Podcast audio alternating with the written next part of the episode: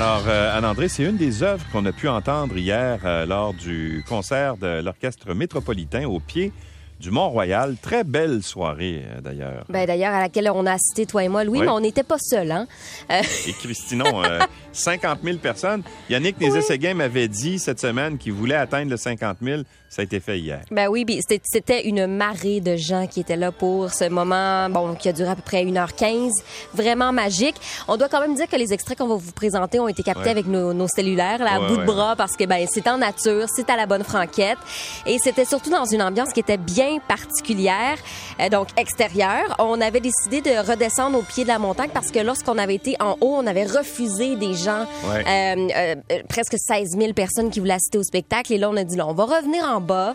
C'est plus convivial et les gens étaient au rendez-vous. Yannick Nézet-Séguin qui était, j'ai envie de dire, en grande forme avec son ensemble de velours noir et ses souliers roses, comme on le connaît, hein, très excentrique. En culotte courte, toi. Oui, oui, exactement. Puis là, on nous a présenté, on a ouvert le, le spectacle avec du euh, Ishmuratov. On a reçu, ben, on a eu du Beethoven était- qui était dans les classiques, mais on a surtout misé sur des femmes, entre autres Louise Farenc, euh, qui, euh, qui, euh, qui nous a vraiment impressionnés. Je pense que c'était vraiment un très, très beau moment du spectacle. Voici un extrait.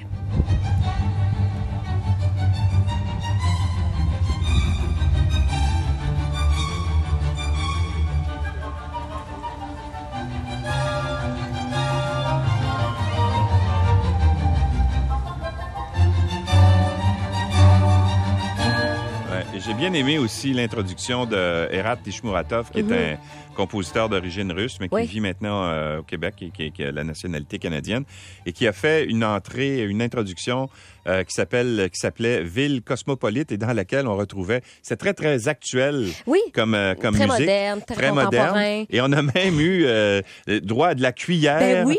puis des rigodons dans, l'adaptation justement en musique classique. C'était vraiment très très très très actuel et très bien fait, très Et ben, adapté à notre musique. Oui, puis Yannick nous a, nous a parlé, nous a même dit, Ouais. vous vous attendiez pas à ça, hein, de la cuillère en ouverture? Ben Ouais. oui, ben oui, j'ai mis de la cuillère. Donc c'est vraiment euh, dans, dans toute son énergie et son désir de aussi déma- démocratiser la musique classique. Lui, partout il le dit, c'est pour tout le monde et il y a moyen de rendre ça plus moderne et d'aller chercher les gens pour qu'ils aient envie d'assister à des spectacles comme euh, celui-là. Mais le moment vraiment, je pense voir et toi et moi on s'est regardé, on a dit là, je pense qu'on est au sommet du spectacle. C'est le moment où on a entendu justement euh, Barbara Assiginac, compositrice Ouais. Euh, autochtone. Et là, on a entendu faire Ah, des wow autour de nous. Puis il faut expliquer un peu peut-être aussi ce que vous entendez. Euh, L'idée, c'est une, euh, une compositrice, euh, bien sûr, qui, est, qui est des Premières Nations, qui Oui. provient des Premières Nations. Et donc, elle essaie de reproduire les sons de la nature. La nature, exactement. Et écoutez, vous allez voir, écoutez attentivement, vous allez entendre les oiseaux.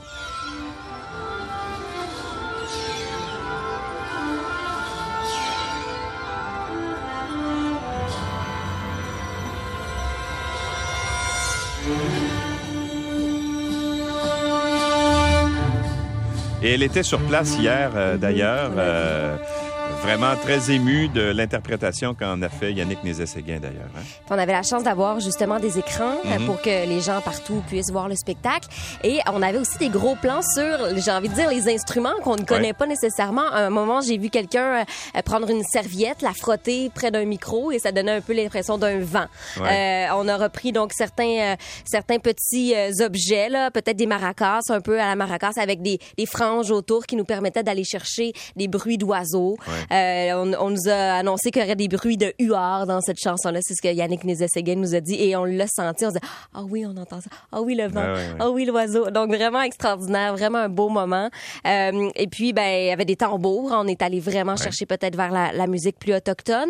Petit bémol, euh, on a peut-être on se dit en anglais, en français, on a présenté le spectacle en Ouais, anglais, j'ai pas français. trop compris, pourquoi c'était une présentation bilingue. En tout cas, mais ça, ça, ça c'est le, le bout qui m'a agacé un peu, mais c'était plus sur le plan politique. Là, Ouais, mais je me suis dit peut-être que les, les compositeurs par- étaient plus anglophones, ça peut-être Ouais. que c'était pour euh, en respect de, de leur langue. Et ben, on, on- au début, je, je t'en ai parlé, j'ai dit ah, on entend des petits bruits de fond.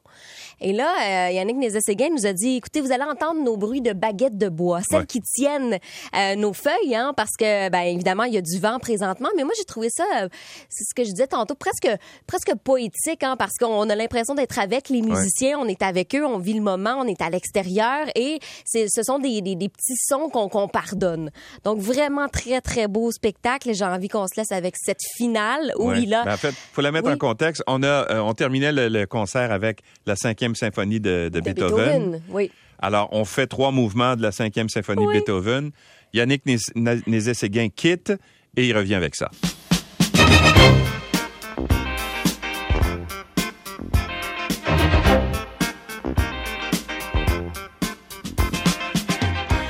Alors, pour rapprocher la musique classique du monde, il n'y a pas mieux qu'une bonne tonne disco, là. Euh, C'est extraordinaire. avec la batterie, d'ailleurs, il y avait une vraie batterie euh, Oh oui. sur scène. Il y avait aussi une, Une une basse basse, électrique. électrique. Euh, bref, on est sorti du cadre plus classique. Oui, et, Et- il s'est- même changé. Il a dit Ah oui, c'est oui, le moment exact. de la soirée où je suis moins classique et j'embarque vraiment dans ce que j'aime faire. Ouais. On, on a senti vraiment l'influence de, du compo, de, de, de, de Voilà. chef d'orchestre. Alors, une heure et quart euh, de, plaisir, de bonheur.